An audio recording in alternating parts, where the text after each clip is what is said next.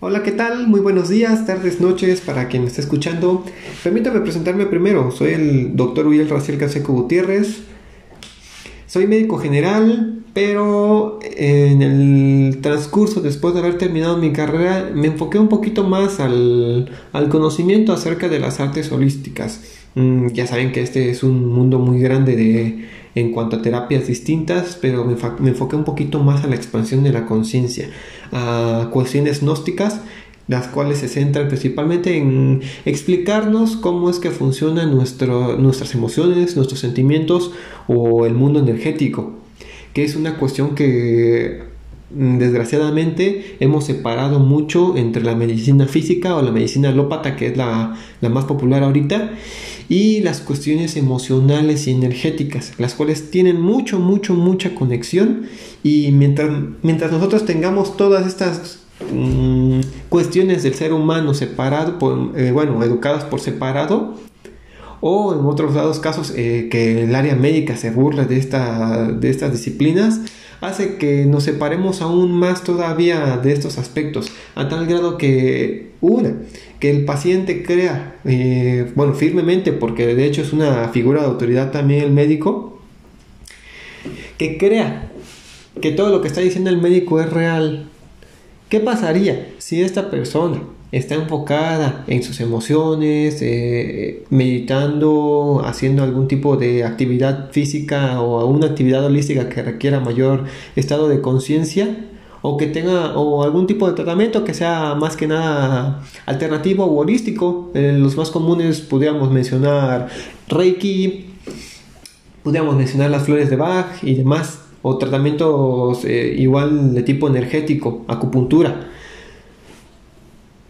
¿Qué es lo que pasa con estos pacientes cuando están muy muy fielmente mm, enfocados en ese tipo de terapias? Se han sentido mejor pero a la vez también están confiando en su, en su doctor de cabecera. Y le dicen al doctor, oiga doctor, es que empecé a probar flores de Bach y emocionalmente me he sentido muy bien, me he sentido más estable. Y que el doctor les diga, uy no, pues si usted cree esas cosas, pues si le hace bien a usted, pues sígalo tomando, sígalo está haciendo. ¿Y qué pasa doctor si no funciona? ¿Si funciona o no funciona? No, no funciona nada de eso, absolutamente no funciona. Mientras que el médico está dándole una negativa al paciente acerca de algo que tenía una convicción o mejor dicho una creencia fuerte de, que esto era real para él.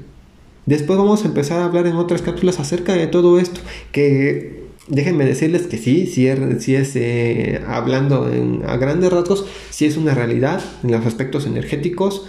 Hay que ver quién, de dónde lo tomamos, tampoco vamos a estar nosotros agarrando eh, o teniendo credibilidad en asuntos en los cuales nada más es mero interés la, mm, la soberbia o mero interés nada más el querer llamar la atención o crear audiencia. No, no vayan a, a, creer ahorita que con los audios que yo vaya a estar subiendo voy a estar diciendo que la monividente está diciendo cosas reales. No, vámonos a cosas más enfocadas al estado de salud emocional a cosas relacionadas con el tiempo presente.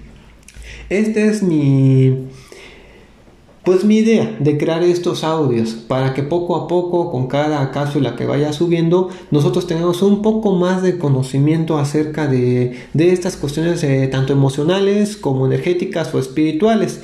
Por un momento vamos a empezar a hablar acerca de de cuestiones separadas, únicamente hablando de aspectos energéticos. En lo personal a mí me gustan mucho los temas de espiritismo. No se asusten, no es nada relacionado con magia negra o demás. Espiritismo es, eh, podríamos decir que es una disciplina en la cual se encarga de estudiar o de ver cómo influye el mundo energético o el mundo espiritual en el mundo físico. Nosotros vamos a empezar a ver un poquito de eso. Pero primeramente a mí me gustaría explicarles acerca de nuestra mente. ¿Cómo es que nuestra mente adopta una idea, una creencia, una convicción o, ese tipo de pensamientos en los cuales nos hace creer que algo es real o no es real? Primero que nada, esa es la primera pregunta. ¿Qué es real? Eso nos podríamos estar preguntando y cada persona va a tener su propia definición. Yo les voy a explicar sin tener que dar una definición que lo que nosotros tengamos como, como categoría, definición de lo que es la realidad, está totalmente falsa. ¿Por qué? Porque la realidad para cada quien es una captación acerca de los sentidos que tenemos, nuestros cinco sentidos básicos. Nuestro cerebro categoriza toda esta información a través de nuestros sentidos y después se va a nuestra área de los pensamientos. Estos pensamientos en realidad cada pensamiento está influyendo en nosotros y estos pensamientos también son derivados o la forma en que nosotros pensamos es derivado de cómo nosotros crecimos. No es lo mismo que una persona haya crecido en un ambiente en el cual creció con amor, los padres se dedicaron a él. Por ejemplo, digamos que uno de los dos padres no se fue, no dejó su trabajo por, el gran hecho de querer educar al hijo en su totalidad o tampoco no es lo mismo que los padres eh, hayan sido digamos con mucho dinero y cada uno se fuera a, trabajar hayan dejado al hijo con una nana con una este, con una cuidadora y mientras ellos en su pensar que estaban haciendo bien le estaban otorgando todas las cosas materiales que la el niño quisiera nada más para ocultar el hecho de que no estaban presentes en la vida del niño. Cada vez que nosotros, desde pequeños, tenemos un pensamiento, ese pensamiento se va guardando y va formando parte de lo que es nuestro carácter y nuestra personalidad, nuestra forma de ser en realidad. Les voy a poner un ejemplo. Imaginemos que queremos jugar con nuestro papá de chiquitos y nuestro papá nos dice, espérame, ahorita no estés molestando, porque ¿qué no ves que estoy ocupado mientras está trabajando con unos papeles? Podríamos nosotros pensar como padres que eh, no le hicimos caso al niño porque estábamos muy ocupados, eh, estábamos platicando con alguien, teníamos un asunto para nosotros eh, relativamente importante y que el niño va a pensar lo mismo, pero no es así. ¿Qué tal si el niño en ese momento en que el papá le negó la plática, ahora va a pensar que él como ser humano ante sus padres no es algo importante porque están eh, poniéndole mayor importancia a otros asuntos que él no llega a entender, ustedes sí, y eso hace que el pobre niño se sienta menos eh, infravalorado que se sienta que vale menos ante sus padres y ese, ese pensamiento va a empezarse a, acrecentar dependiendo a cada vivencia que tenga en su día. Y ya cuando sea más grande, ¿qué es lo que va a pensar? Por ejemplo, en, cuando sea adolescente, tenga gustos por una, una muchachita, una jovencita, y le quiere hablar, se le quiere declarar, pero ¿qué es lo que le llega primeramente? Que de hecho ya nos ha pasado a bastantes de nosotros, ¿eh? Nos ha pasado de que nos gusta alguien y el primer pensamiento que nos llega es, ¿y si no me hace caso? ¿Qué tal si no me quiere? ¿Qué tal si me rechaza? Y al rechazarme después se va a estar y que o se va a estar burlando de mí y demás. Créanme que ese pensamiento que tenemos la gran mayoría de personas fue generado por vivencias en el pasado. Dicho esto, no podemos nosotros culpar a nadie. Nosotros somos los, los, verdaderos culpables de toda esta forma de pensar. Porque una vez estando ya eh, mayores de edad, el tener un comportamiento, una personalidad fija, eso no justifica que nosotros permanezcamos con esa forma de pensar que nos inculcaron a nosotros desde pequeños. Tal vez nuestros padres, en su afán de querernos educar, basándose en la forma en que los educaron ellos o, como los educaron nuestros abuelos, piensan que mm, en base a los errores de sus propios padres, intentan corregirlos o al, final terminan haciéndolo un opuesto completo de lo que ellos carecieron. Por ejemplo, lo más común es el dinero. Y terminamos haciendo a un niño mm, egoísta, ignorante, eh, que reproche todo por el simple hecho de que nosotros estuvimos cumpliendo todos sus, sus, gustos porque cuando nosotros éramos chicos a nosotros no nos cumplían porque carecíamos de dinero y demás. Entonces eso no es una justificante. Nosotros ya estamos en una edad para poder cambiar y no justificar en ningún momento todas nuestros actuares.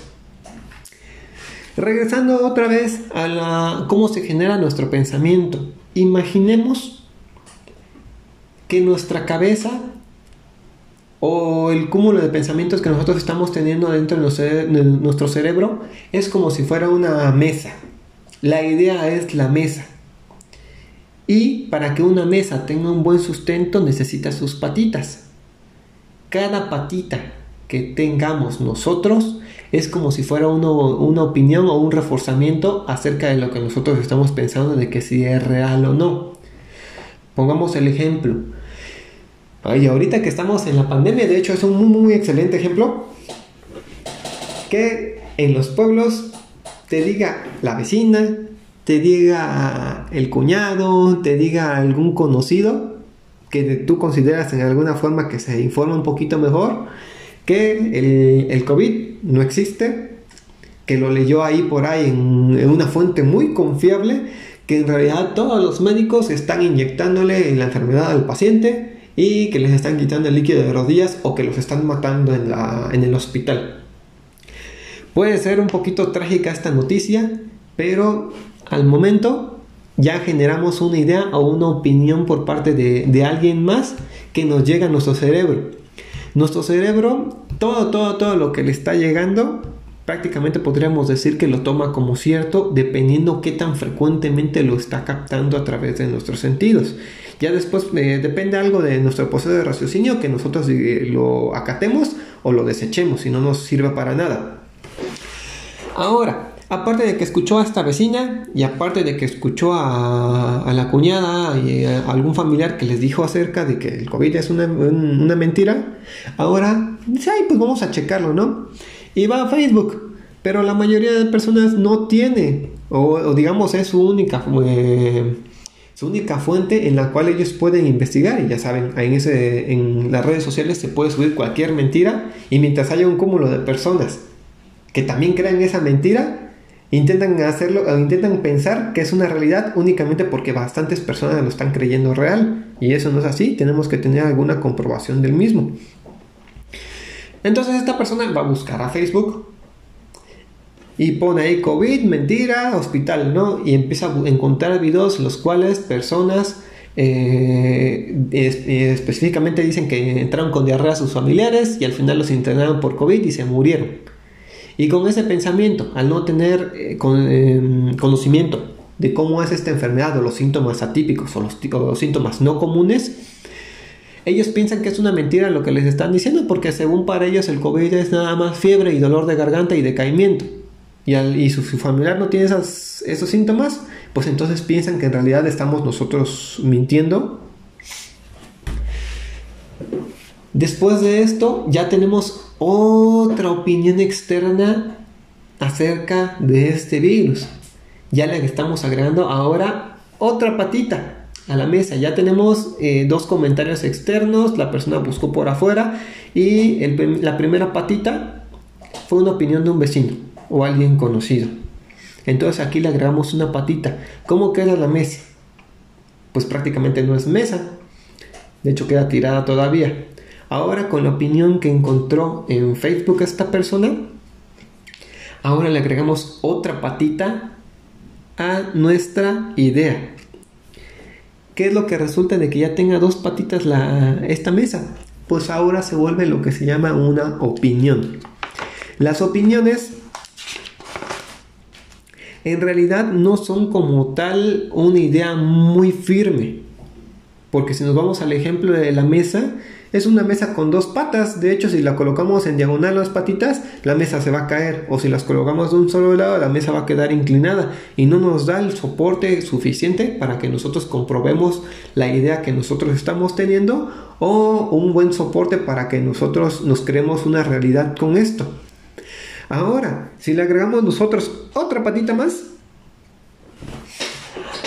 por ejemplo, ahora vemos que un grupo de gente en nuestro mismo pueblo está viendo o linchó a una persona que estaba sanitizando las calles porque ellos tienen la idea también de que la enfermedad es impuesta por gobierno para matar a la gente.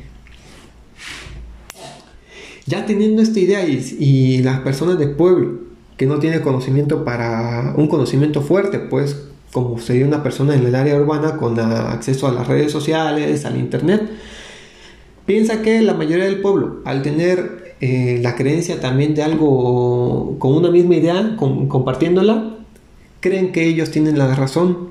Entonces, ciegamente empiezan a creer también en estas personas. Esta es otra patita para nuestra mesa. Entonces ya se está volviendo una creencia. Las creencias en sí son ideas o un conjunto de ideas que nos están creando nuestra propia realidad. Pero ¿cómo es esta mesa?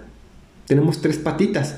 Si la persona se apoya en la parte de la mesa o en la parte de nuestra idea en la cual no tenemos un sustento o la persona tiene más conocimiento que nosotros y logra desbancar todo nuestro conocimiento a través de un hecho real, ahí se viene abajo todo. ¿Qué es lo que pasa en nuestra sociedad actualmente? Que desgraciadamente todas nuestras ideas, pensamientos, opiniones, convicciones y demás están fundados en una mesa de tres patas o se hace una creencia la cual no tiene un sustento o una base firme y encima de esa creencia colocan otra creencia que no tiene ninguna base firme y encima de esa otra creencia otra y otra y otra hacen una pileta de puras mesas que tienen tres patas ¿qué es lo que pasa en estos momentos cuando la persona em, desbanca una persona desbanca la realidad que ellos tienen desde la primera mesa no sé si han escuchado de gente que, cuando ven algo real no lo creen, no lo creen o, se vuelven locos por lo mismo de que cambia tanto su forma de pensar que ellos no lo logran aceptar. ¿Qué es lo que tenemos que hacer en estos casos? Tenemos que informarnos más o al menos tener una idea fuerte acerca de algo. Cuando nosotros tenemos más ideas o más fuentes acerca de esta información, le estamos agregando otra pata más a nuestra mesa. Cuando la mesa ya tiene cuatro patitas, se vuelve una convicción. Las convicciones en realidad son una total realidad para nosotros, para nosotros únicamente. En el ejemplo que les estoy poniendo, si esta persona del pueblo, ya todo, hasta el presidente municipal no dejó entrar a nadie al pueblo y también tampoco a los servicios de salud porque también piensa que están comploteando al pueblo para que se muera la gente. Entonces en ese caso a la persona ya se le formó una convicción la cual es su propia realidad. ¿Y qué es lo que pasa con estas convicciones? A pesar de que no sean reales, nosotros tenemos la idea de que sí, y esto va a comandar nuestra vida en todos los aspectos. Pongamos otro ejemplo. Imaginemos a una pareja de casados, los cuales ya llevan bastantes años de casados, están muy contentos, muy felices de, de cómo se sienten en su relación. Y el Señor se va a trabajar entonces en el trabajo llega una persona y le dice, oye, ¿qué crees? Vi a tu esposa con otro hombre y lo he visto varios días así. Cuando tú te vas a trabajar, entra un señor y se queda en la casa con tu esposa y sale horas antes de que tú regreses. Mm, yo te digo que tengas cuidado porque te la están robando, ¿eh? ¿Qué es lo que pasaría en este aspecto? Si nosotros tenemos una opinión muy, muy, muy cortante, digamos muy pequeña, o una duda acerca de nuestra esposa, o sea, nuestra idea va a tener dos o tres patitas, ¿qué es lo que va a pasar? Dependiendo de qué tan bien implantada la tengamos, nosotros vamos a creerle al Señor y vamos a ir a la casa y aunque no encontremos a nadie, vamos a decirle a la señora que nos está engañando, vamos a generar una discusión, vamos a terminar con la pareja, a pesar de que fuera cierto o no lo que nos está diciendo la persona. Ahora nos vamos por otro aspecto. Imaginemos que eh, después de que le dijo esta persona esa historia acerca de cómo era, de que nuestra esposa nos está engañando, que tengamos ahora otra patita más, que tengamos tres patitas. Ahora va a ser un poquito distinta la cosa, porque ya tenemos un poquito más de confianza en nuestra mujer, en nuestra esposa. Es posible que el Señor se enoje primeramente con el chismoso que le vino a decir eso, y después va a ir a su casa a generar una discusión más pequeña, más menos trágica como lo que sería dudar totalmente de la pareja. Y pueden llegar a alguna resolución o pueden llegar a aumentar el conflicto y, y ahí podemos derivar en varios aspectos de que salga algo bien o salga algo mal con nuestra pareja. Y tenemos entonces ahora nuestra mesita de cuatro patas acerca de la relación que tenemos con nuestra pareja. La convicción es de que nuestra pareja aquí, en este caso, nos es fiel al 100%, sea real o no. Si nosotros recapitulamos en, este, en esta historia, si nosotros tenemos la convicción de que nuestra esposa nos ama y nos es fiel, cualquier persona puede llegar con nosotros y decirnos, oye, ¿qué crees? Vi a tu esposa con otro y vamos a defender totalmente a nuestra esposa Puede ser que dependiendo de cómo seamos nosotros, si somos agresivos, eh, capaz hasta golpeemos a la persona por em, tachar o por ensuciar el honor de nuestra esposa. O podemos, si somos un poquito más pasivos, podemos únicamente escuchar a la persona o interrumpirla, decirle que se retire porque nosotros no estamos interesados en lo que está diciendo. Y después ahí, ya después podemos hablar con nuestra esposa o podemos no hablarlo, porque ¿qué caso tiene nosotros de llevar una discordia en nuestra casa si nosotros tenemos la firme convicción en que nuestra esposa nos es fiel? Y les vuelvo a repetir, puede ser que en esta convicción sea real o no. Puede ser que la mujer sí pueda haber sido infiel con su esposo, pero fue a lo mejor un amor juvenil, un amor de en el cual la esposa pues no lo premeditó antes, pero después pudo corregir las cosas sin llegar a más, o pudo haberlo contado después ya de viejitos, eh, en la cual pues como ya se tienen mucho, mucho cariño, mucho amor estas personas después de tantos años de casados, pues puede ser nada más una simple historia, la cual se cuenta y no tiene una importancia, ¿por qué? Porque toda su vida como pareja vivieron felices. Esa es la forma en la cual se generan nuestros pensamientos. Recuerden, cada vez que nos lleguen bastantes ideas o bastantes información acerca de, de, algo que nosotros estemos interesados por parte del mundo exterior, vamos a empezar a generar nuestras ideas. Recuerden, primero nuestras dos patitas en la mesa nos generan una opinión acerca de algo, no muy buen fundamentada. Puede alguien eh, venirnos y destrozar nuestra mesa. Si nosotros tenemos un poco más de información, si nos empapamos, podemos llegar a, un una tipo de creencia en la cual tenemos una idea mucho más firme, pero que aún así puede ser eh, derribada. Ahora, si nosotros estamos bien decididos o creemos firmemente en acerca de algo que nosotros estamos informando, nos estamos creyendo, entonces ya se vuelve una convicción. Esta convicción no la va, no la va a romper nadie, absolutamente nadie, porque para nosotros es nuestra realidad. Pero vamos a pensar aquí, ¿por qué nosotros estamos pensando que una convicción, aunque sea algo falso para los, para los demás, convicción que va a ser algo falso para los demás, ¿por qué a nosotros nos va a traer tanta paz, nos va a traer tanta tranquilidad? Porque hay un dicho que dice, las circunstancias son irrelevantes, solo lo interno importa y solo lo que tú piensas y haces importa. Porque tu vida se está basando en algo que tú estás creyendo y en cómo reacciones es lo que decide si eres feliz o no eres feliz. Entonces, ¿cuál es la cuestión? Que nosotros estamos sufriendo mucho. ¿Por qué? Porque nuestro cerebro, nuestra vida está basado en puras creencias. No nos informamos bien acerca de lo que nosotros sabemos y por eso mismo nos genera ciertas dudas. Al generarnos ciertas dudas estamos sufriendo porque no estamos seguros de lo que estamos creyendo. Ahora, si nosotros ya creamos las convicciones, sean cuales sean las circunstancias, si tenemos una creencia, sufrimos. Y si tenemos una convicción, obtenemos felicidad y placer. Así que el éxito de las personas, el éxito o el fracaso de las personas se va a medir por las opiniones, las creencias y las convicciones que nosotros tengamos acerca de lo que nosotros creemos en nuestro día a día. ¿Cuál es mi recomendación entonces en base a lo que acabamos de explicar?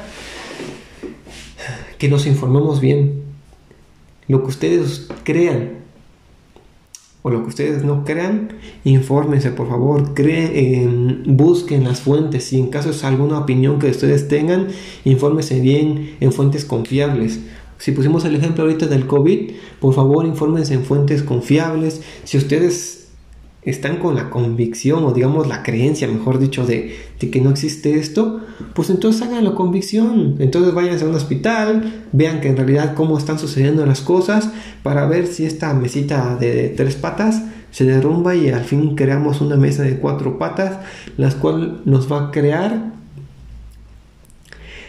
una cierta felicidad. Y no solamente en este caso una cierta felicidad, sino nos va a crear que generemos las precauciones necesarias para los peligros que tengamos.